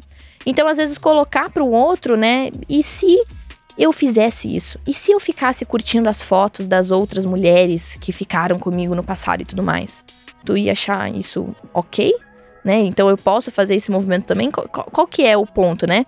É, a- a questão do, do, do relacionamento abusivo é quando hum, a pessoa ela tá manipulando uma outra pessoa, né? Eu, lá no meu passado, já vivi um relacionamento abusivo, né? Eu, eu vivi um relacionamento com uma pessoa que tinha um transtorno de personalidade, cara. Ele tinha um transtorno de personalidade narcisista. Então, a pessoa que tem esse transtorno, por exemplo, ela vai estar sempre manipulando ali situações e, e fazendo e jogando a culpa pra você e tudo mais. Então, a gente sempre tem que observar ali esses sinais, né? É, você querer que o outro te respeite não é de nenhuma forma abusível. É necessário existir o respeito, né? Eu iria num grau a mais que você. Sabe manda bala, manda bala. Porque eu acho que assim, se o cara perguntar pra mina, ah, e se eu curtir foto de umas minas? E a mina falar, eu não ligo. Eu acho que às vezes o cara pode, tipo, pô, pode, o, cara, o cara pode estar num xadrez que ele falou, puta, me, me botei aqui num, num mate. Aham. O que eu acho que é importante sempre no relacionamento são as coisas inegociáveis. Exatamente. Fala assim, você pode não ligar que eu dê like em outras garotas, mas eu me importo quando você faz isso. Então, a partir do Uhum. momento que você toma uma atitude que ah, fira algo que me machuca, que pode ser uma coisa diferente da sua, Uhum. que pode ser uma coisa, o que eu faço que te machuca pode ser uma coisa, o que você faz que me machuca pode ser outra. A Exatamente. nossa visão pode ser completamente diferente, mas isso não quer dizer que algo que não te machuque não me machuca. Exatamente. Entendeu? E a partir do momento que você expressa isso pra uma pessoa e o sentimento dela é falar, dane-se, E aí? A gente volta pra questão do amor. é Né? a parte que você olha e fala assim, tá. Tem tudo aquilo que você permite e tudo aquilo que você As merece. pessoas fazem aquilo É. contigo que você permite ela fazer. Exato. Né? Você quer estar num relacionamento onde você constantemente está se sentindo, de certas aspas, é, traído porque ela tá curtindo foto de cara, ela tá tendo conversa com os outros caras e tudo mais. Eu sempre digo isso, cara. Tu não tem que ficar em relacionamento com ninguém. Exato. Se tu acha que tá ruim, se acha que te incomoda, se acha que tá péssimo, se acha que é algo que não é bacana, termina. Como que é o nome dele que fez a pergunta mesmo? Ah, cadê o nome do queridíssimo aqui? Puta, tu vai me foder muito. O Roger. Roger. Então eu vou devolver uma pergunta pro Roger aqui, né? Se hum, isso é totalmente negociável pra ti, se isso é uma coisa que não te faz bem, que parte de você ainda faz com que tu permaneça num lugar onde a pessoa tá ultrapassando aquilo que é muito importante pra você, onde tá ultrapassando a sua barreira de respeito? Existe alguma questão interna tua que faz com que você queira insistir. Geralmente, a pessoa quando vê algo assim que é muito claro, é muito agressivo no sentido de isso aqui é totalmente negociável pra mim, mas eu vou aceitar, eu vou ficar aqui porque eu quero ficar com essa pessoa, é porque tá rolando muitas projeções, né? Então ela tem aquele vaziozinho que a gente falou, que ela tá tentando Uhum. preencher, que ela tá tentando buscar, e ele tá idealizando uma mulher que essa mulher atual na realidade está mostrando pra ele que não é, que faz um movimento que não é congruente com aquilo que ele acredita, né? Então, por que que tu continua aí ainda? Porque você acha que ela vai mudar? Porque você acha que você vai fazer algum movimento que vai mudar ela? Daí isso diz tudo sobre ele. E já não é mais sobre ela, é sobre ele. Sim. Né? Não, Então e, faça essa reflexão, Roger. Faça essa reflexão. e a partir desse momento, tudo que acontecer, tipo, já é coisa que você já meio que tá, tá sacando, sabe? Tipo, pô, Uhum. saca? Tipo, é, é é difícil, assim, é que nem quando o cara tem, ah, me incomoda que minha namorada atual fala com ex. Me incomoda que minha namorada atual fala com vários caras que já foram ficantes dela. Uhum. Tipo, tá, eu acho que tem sempre aquele momento que você pondera, estou sendo racional. sempre necessário. Às vezes você pode estar sendo irracional, mas é algo que é inegociável pra você. Uhum. E a partir do momento você precisa decidir, tá, o que, que eu faço agora? Nunca o cara se bota numa sinuca de, sinuca de bico e fala, eu odeio isso, E aí? sabe? Tem que fazer E- alguma coisa. E pra onde a gente vai com isso? Uhum. Tem mais um super chat aqui. É, outra pedrada aqui. Queridíssimo. Tá se divertindo, Dé? Eu tô achando muito profundo, tô aqui aprendendo, refletindo. Pensando, a gente vai ter uma DR? Várias A reflexões. embora, né? Será? Acho que a gente podia jantar depois da gente sair daqui, né? A gente tá perto da Paulista, tem umas coisas gostosas. A gente paga um BK. Não, hoje tem paredão. A gente não pode enrolar. É, A gente paga um BK, tá? Tá bom? obrigado. Desculpa, Com iFood, com BBB. É, É um programão. É, É bom pô, mesmo. demais, nossa. Ah, Nem, nem pagou iFood pra estar aqui, hein? Então. nem BK, nem Gente, ninguém. pode ser Rap, pode ser Uber Eats, não tem mais. Qualquer serviço que entregue. Pizzaria da, da Juventus, tá? É... Aqui, ó. Pergunta do Leandro Santos, que doou 5 reais. Muito obrigado, Leandro Santos. Se vocês têm alguma pergunta que quer ser respondida diretamente pela maravilhosa Bianca aqui, pode mandar um superchat pra gente, que nem o Alisson acabou de fazer, que falou que só quer agradecer por a gente, por a gente ter criado um MHM. Beijo, Alisson. Estamos completando 10 anos de Manual do Meio Moderno aqui. Muito obrigado por ser membro do nosso clube do canal aqui. É, e o Leandro Santos mandou a seguinte pergunta: Fui traído. Terminei meu relacionamento. Uhum. Conheci uma mulher que terminou dela porque esfriou. Quais dicas pra fazer dar certo? Ótimo, muito legal. Como é o nome dele? Leandro? Leandro. Leandro, é, eu acredito muito na questão do homem não ser frouxo, né? Igual a gente tava falando agora há pouco. Então, faz você um movimento, procura fazer esse movimento de olhar pra fora, né? É, como a gente falou no começo, eu acredito muito que o que tá é, fazendo os relacionamentos falirem é o egoísmo. Então, a partir do momento que você começar a prestar mais atenção nela do que só no que você tá buscando se preencher ali, e entender o que ela gosta, entender o que faz ela feliz e você se preocupar em estar fazendo esses movimentos pra fazer aquela pessoa feliz, bingo. Você vai conseguir conquistar ela e você vai conseguir manter esse relacionamento a longo prazo. Exige, percebe como isso exige um esforço? Exige uma Uhum. força de vontade, né? Então é por isso que é, é desafiador manter relacionamentos a longo prazo, casamentos, né? Então, eu acredito muito nisso, no movimento de olhar para o outro, prestar muita atenção. O que, que essa pessoa precisa? O que faz essa pessoa feliz? Igual ela tava falando, né? Ah, eu sei que ele gosta daquele livro, daquele gibi, então eu vou comprar, porque eu sei que aquilo vai fazer ele feliz. Então, esse é o movimento que tu tem que fazer, né? Vai prestando atenção nisso agora, vai conversando com ela, pescando ali nas beiradas o que, que ela gosta, o que, que é importante pra ela, quais são os valores dela, o que, que ela almeja pro futuro dela. Percebe ali se vocês estão alinhados. De novo, observe as suas projeções, né? Então, presta atenção naquilo que a realidade concreta tá te mostrando. E vai fazendo o movimento a partir dali. Não, e é importante também a gente sempre construir histórias, né? A gente construir Sim. coisas, a gente fazer coisas. Planos juntos, é. Tipo, a Dé, a gente. Eu sempre tento fazer essa coisa do vamos sair hoje, vamos fazer um rolê, vamos fazer alguma coisa. A Dé também me puxa bastante, a gente se puxa bem nesse assunto, né? De, porque às vezes se deixar nós dois, a gente fica o dia inteiro em casa fazendo nada, né? Assistindo. BBB. É. Assistindo BBB. Não, pior às vezes, assistindo. Qual é aquele programa que você adora? É, brincando com fogo. Brincando com fogo. Maravilhoso. Nunca vi esse programa. Nossa, você precisa assistir. É um O que que é? programa maravilhoso não. pra você estudar relacionamentos e pessoas. Porque eles basicamente colocam um monte de gente que não quer relacionamento numa ilha, que é, que é só pegação, só que eles não podem se pegar. Então as pessoas, Ah, elas têm que ir pra essa ilha com fogo. pra se conhecer e não Perfeito. ficar só nessa pegação por pegação. Caramba. E aí é. É, e aí, cada vez que eles dão um beijo ou alguma coisa que é contra as regras, eles pedem, di- perdem dinheiro do prêmio. Então eles são meio que Caramba. obrigados a Aonde seguir passa as esse programa? Nunca vi isso. Na Netflix mesmo, eu acho, né? É. Eu sei que. Maravilhoso. Teve, Caramba, pra você ter uma ideia, nossa. teve um final de semana que eu fui pra casa da Dé. Sei lá, a gente deu o play na sexta. Era domingo, 10 da noite. Tava tava assistindo terminando ainda. o último episódio. é eu tava. maravilhoso. Sabe quando você tá saindo? Você assim, eu falei, meu Deus, eu passei três dias assistindo Entrei na isso. sabe? É Então, incrível. é uma coisa, por exemplo, esse final de semana, eu, eu falei, Del, a gente vai sair. A gente vai fazer a coisa, porque, eu- porque faz tempo que a gente não faz nada, vambora. Então vamos. A gente fez, foi, foi gostoso o nosso final de semana, a gente fez um monte de coisa diferente. Teve. Foi? Foi gostoso. Saiu pra gente almoçar. A gente foi passear com o cachorro no parque. Depois a gente foi fazer compras, que a gente ama fazer compras. Gastar dinheiro comprando de Jordan. É. O que mais a gente fez? Fizemos live Recebemos juntos. amigos em casa. Recebe, fizemos churrasquinho com os amigos em casa. Massa, massa. É, depois a gente fez jantar junto, assistiu o BBB.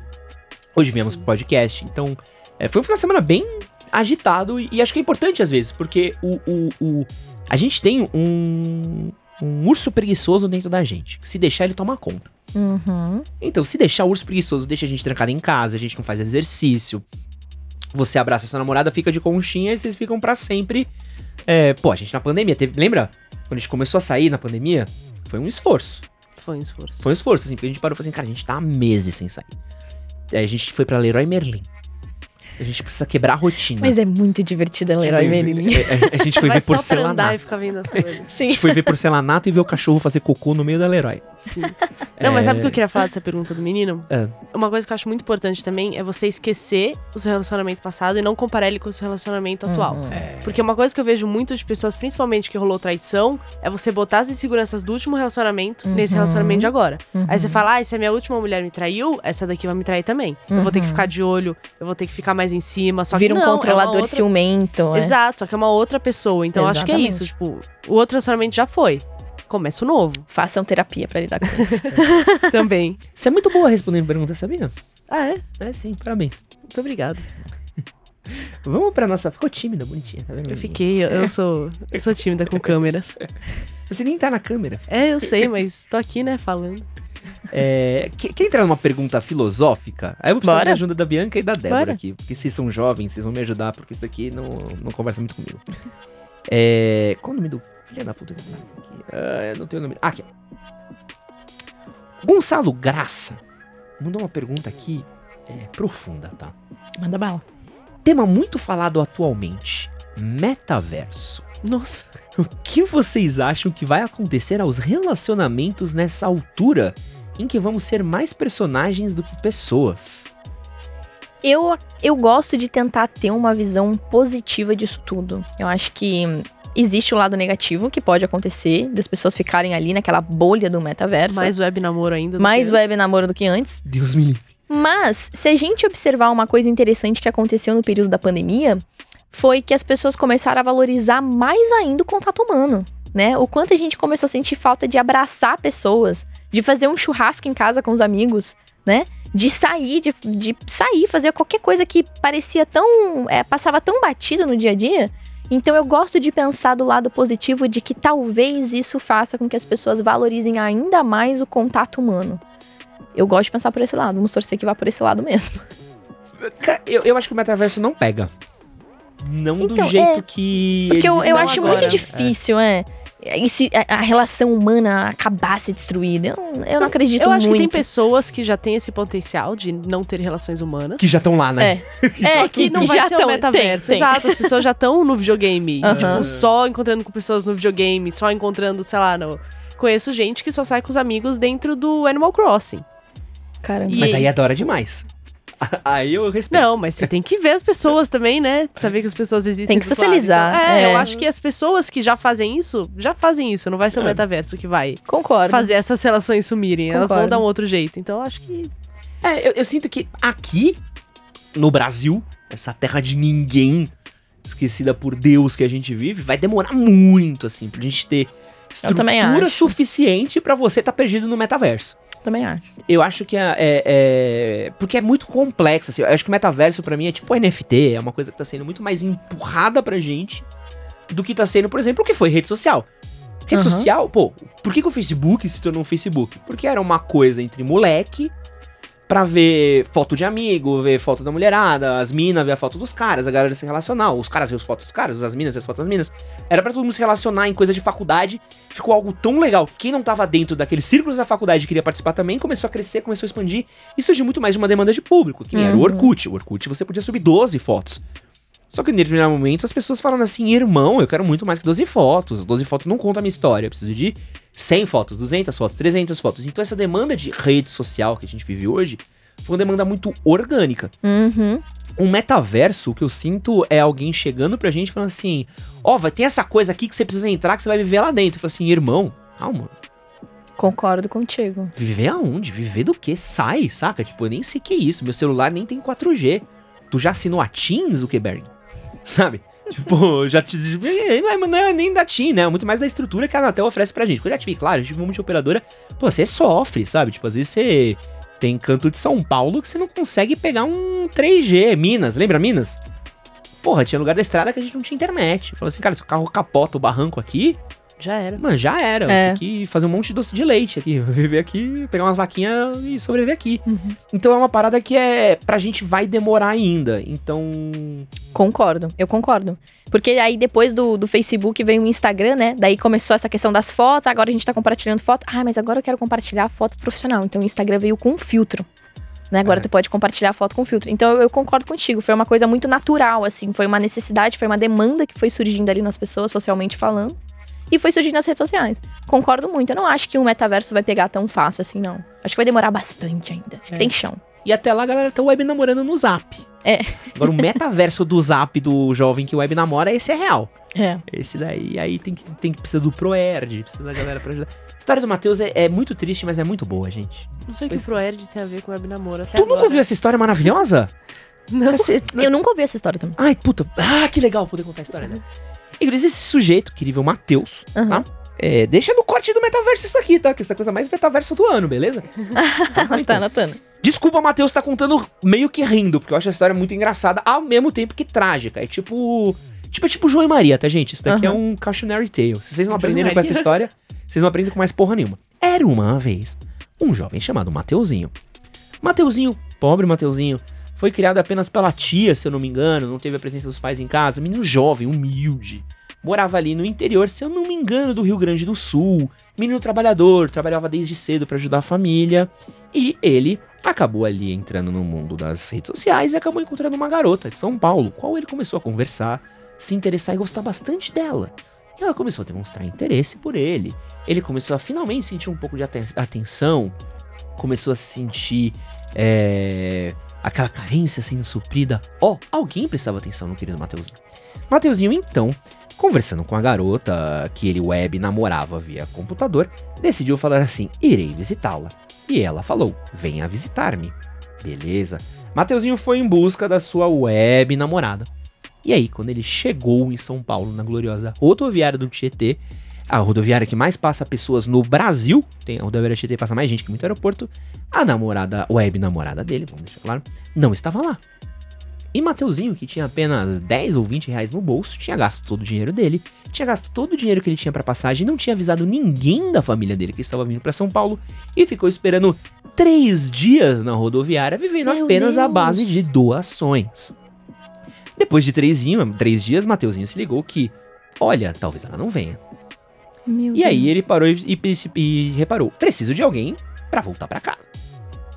Foi quando o Mateuzinho acabou, não tinha ninguém pra ligar, estava com vergonha de ligar pra família dele, sabia que a família dele muito humilde, não tinha como ajudar. Ele lembrou do policial que tinha dado aulas do Proerd pra ele na escola. Falou com o policial que tava lá na rodoviária, a rodoviária ligou pro policial do Proerd da cidade dele. O batalhão de São Paulo fez ali uma arrecadação, juntou dinheiro pra pegar um ônibus e ele voltou pra cidade dele. Mateuzinho aí é, foi salvo pelo Proerd. Caramba. Quem diria? Caramba. Proerd foi efetivo. E Mateuzinho virou alvo de várias matérias. É triste ver o menino Mateus, você fica mal. Mas aí é um cautionary tale, porque é um porra. E a menina sumiu, não apareceu Não mais. tinha a menina. Não tinha nada. Provavelmente era um Caramba. alguém trolando com o Mateuzinho. Provavelmente. É um puta de um mau caráter. Tipo, o ser humano que fez tro... é isso. que, que, que o cara ganha com essa trollagem também, né? Filha da Não, puta. Não faz sentido nenhum. Filha da que- puta não precisa de justificativa. Caramba, Mas como cara. que ele visita alguém que não viu nem por vídeo, sabe? O outra história maravilhosa de web namoro foi o atleta de vôlei que treina na Europa, se não me engano, tre- tre- treina na Itália, que ele web namorou por quatro anos uma pessoa que se dizia Alessandra Ambrosio, a modelo. Caramba. Oi? Foi 10 anos, não sei, eu lembro de 4. Se foi 10, é mais trouxa ainda. Namorou por anos a Alessandra Ambrosio, fazia Meu doações Deus. de dinheiro pra ela, e essa mulher nada mais, nada Por menos que, que ela precisaria de doações Pois de dinheiro, é. gente? por, por quatro, acho que foi até mais anos. Por, mais, por todo esse tempo ele não fazia nenhuma chamada, não fazia FaceTime, não fazia porra nenhuma. Ele descobriu só depois de um tempo e essa mulher, era uma mulher, Minha essa daí era a mulher, na verdade, ela fazia parte de uma quadrilha que tinha uma rede de webs namoro. Quanto? 15 anos! 15 Minha anos gente. namorando a Alessandra Brosa sem fazer uma chamada. E ela tinha comprado uma mansão às custas dele. E era uma rede de, de, de pessoas que faziam web namoros. Essa galera tá no metaverso. Cara, mas aí eu me é questiono, loucura, o né? Não é um- 15 anos, tu nunca sentiu vontade de dar um beijo nessa sua suposta namorada? Nunca recebeu uma pepeca pelo WhatsApp em 15 não anos, é pelo amor de Deus. possível. Não, mas Como assim, gente? como que a pessoa foge, tipo, disso por 15 anos e o outro não desconfia? Tipo, não, tem manda uma alguma foto, coisa, um tem alguma vídeo. coisa mal contada aí, não é possível. Ó, Mateuzinho Meu foi Deus. inocente e não merece sofrer. Um maluco que namorou 15 anos, Alessandra Ambrosio. Minha gente. Esse não tem minha solidariedade. Esse não tem. Cara, mas é porque é muito estranho, tipo, nenhuma foto, nenhuma ligação. Nunca ligou falando no telefone?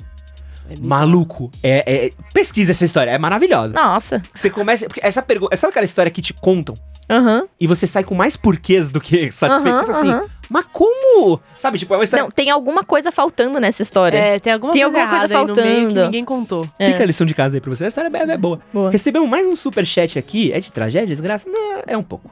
É. Ah, aqui, ó. É, é só um complemento de uma história, tá? Tá. Ah, o Roger Marques, ele doou mais 10 reais. Ele falou: Eu mandei a pergunta sobre minha namorada curtir foto de outros caras ah, antes. Ela também me disse que curte muitas fotos, tanto de homem quanto de mulheres. Ela curte porque acha legal e é só curtir. Um like é só um like na rede social? Vocês- acham isso? Eu não vejo maldade, não. Eu vejo um. Eu, depende do contexto, eu acho. Depende. Por exemplo, Acho que depende do contexto. Ah, Bom- sim, com certeza. Vamos supor, tô seguindo a Bianca. E, sei lá, seguindo a Bianca no Insta, a Bianca. É que você não posta muita foto, mas que Bianca começa a postar umas fotos pessoais. Beleza. Bianca na formatura. Pô, tal. Bianca com os amigos no bar. Tal. Ah, pô, Bianca, pô, gosto muito da Bianca. Bianca, gente boa, gente fina, veio aqui, conversou com a gente, beleza. Aí tem aquela foto que a mina posta às vezes, que é a foto que é o, é o ego trip. Uhum. Que é a foto da raba. Que você vê claramente que é uma foto puta sensual. Que é a foto que a pessoa tá claramente postando pra dar Pra um- chamar atenção. Pra chamar atenção, pra dar um upgrade na moral e tal. Eu. Eu fico assim, puta, essa foto eu não dou like. Porque essa aqui eu acho que é um pouco a mais, assim. Essa foto é a Ah. foto taradinha, sabe? A foto que eu. Hum, eu, não- eu, eu não dou, mas muito mais por respeito a você. Você nem se importa com isso. Acho que você nunca. Mas eu acho que aí você tá vendo a maldade. Ah, eu tô. Não sei, eu acho, não sei, eu acho que depende muito da relação que você tem com a pessoa. Se você entrar numa- no perfil do Instagram de uma garota Concordo. que eu sigo e você vê que eu só dou foto nas fotos delas de biquíni. Não, se você só dá like nas fotos de biquíni, não dá like nas outras, alguma coisa estranha tem. Você Sim, concorda? é. Mas se você dá like em todas as fotos e tem uma foto de biquíni no meio, tem uma foto de biquíni no meio. E eu acho que depende muito da relação. Só uma Concordo. pessoa, por exemplo, que eu já vi você e a pessoa pessoalmente, eu falei, hum, essa pessoa deve ter algum interesse, alguma coisa, eu não fiquei muito Uhum. segura, muito confortável, vou falar, ó, se você puder dar uma segurada na relação e tudo mais, e você ficar dando like nas fotos de biquíni, aí é uma coisa que talvez me incomode. Uhum. Mas se for uma pessoa que você é amiga e tá tudo bem, eu sei que não tem maldade, você der like nas fotos de biquíni, você tá dando like na foto da sua amiga. É isso, segue a vida. Ah, não, eu concordo com você. Mas, ó, eu vi que você deu um like na foto do Justin Bieber sem camisa, tá? Ah, não, mas eu vou dar em todas. Você, Não, mas aí você- se isso que- for uma coisa pra terminar o namoro, a gente já termina agora. Believe falei- desde pequenininha. Eu falei exatamente sobre isso num podcast que eu fui com a Lê Felisberto, inclusive. A Letícia Ah, a Felisberto. Letícia tava aqui na live. Beijo, Lê. Um Adoro beijo, Lê. A gente tava num, num podcast outro dia e a gente tava falando justamente sobre essa questão. Então eu concordo muito com ela, porque eu acredito que depende muito do contexto. Então, às vezes, é, sei lá, ela entrou no perfil de um rapaz, entrou ali no perfil da pessoa. Ela entrou, seguiu e saiu curtindo várias fotos. Por que que tu fez esse movimento? Qual a intenção por trás desse movimento? É pra chamar a atenção daquela pessoa, né? Ó, gostei de você, tô te dando uma bandeira aqui que eu gostei de ti, né? Então, é, isso eu não acho bacana. É igual, acho que ele tinha falado, ele tinha mencionado que eram pessoas que ela é, se relacionou no passado. É, eu acho que. O, qual é a relação dele com esses caras também? Ele conhece esses caras de algum lugar? É o pessoal assim da faculdade, do colégio, do trabalho e tal? Você tem alguma relação ali também? Dentro, do- dentro daquele contexto? Acho que é uma coisa. Agora, ele não conhece os caras. Ela não permite ele conhecer os caras. É, ela curte todas as fotos, diz que não vai parar de curtir. Ele não pode conversar com os caras, não tem relação. Aí é outro contexto, né? Ele posta comentários nas fotos da sua namorada de biquíni. Saudades do que a gente viveu. É. Ontem à noite foi mó bom, espero que se repita. Tô com dor no meu maxilar. Mas- peraí, sabe? Mas eu acho que entra naquilo que a gente falou também, daquilo que é inegociável. Sim. Se, se isso é inegociável pra você, se tá te incomodando muito, se não rola, cara, de novo, por que que tu tá aí? Por que que tu tá aceitando uma coisa que pra você é inaceitável, né? Então isso diz muito mais sobre ti do que sobre ela nesse caso, né? Temos mais um queridíssimo super chat aqui. Eu perdi o nome do menino, foi mal. É, ele mandou aqui: Ed, no seu relacionamento você sente uma pressão de estar sempre fazendo algo interessante? Sempre estar buscando algo e fazer várias coisas juntos? Eu tenho essa pressão? Não, não sinto se eu tenho. Sabe o que eu acho interessante sobre essa pergunta? Ah, É, existe muito esse, essa questão de, ai, a gente não pode deixar o relacionamento cair na rotina. Mas se a gente vai, for olhar pra realidade mesmo, vai cair na rotina. E, e não precisa achar a rotina ruim. Por que, que a rotina é ruim? Né? É óbvio que é legal a gente fazer coisas diferentes e tudo mais, é, viver histórias novas, momentos novos, né? Mas eu acho que justamente essa, é, essa idealização de que sempre tem que ser uma coisa fenomenal incrível faz justamente com que você crie na sua cabeça essa própria pressão de tipo, ah, mas eu não posso deixar cair na rotina. Mas por que a, a vida tem uma rotina e tá tudo bem existir uma rotina? A rotina não é ruim, né? O companheirismo, a parceria tá ali dentro daquela rotina, sabe? Eu acredito muito nisso. Não, e durante um tempo, nossa rotina era fazer coisas diferentes, e eventos diferentes, e coisas Aham. diferentes, e, e, e principalmente gosto do meu trabalho. Pô, quanta- lembra antes da pandemia?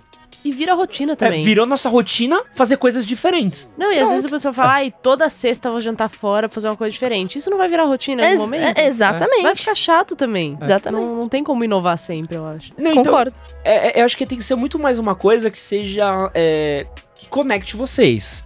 Acho que quando entra no É. automático é ruim, Uhum. sabe? Tipo, pô, Obrigação, né? É, tipo, ai, tipo, tenho ai, que ir puta, lá. Temos É, que sair é. pra ir ver filme, temos que sair pra jantar. Eu tenho que ir na casa da minha namorada esse final de semana, por quê? Ah, é porque a minha função como namorado é ir na minha casa da minha namorada.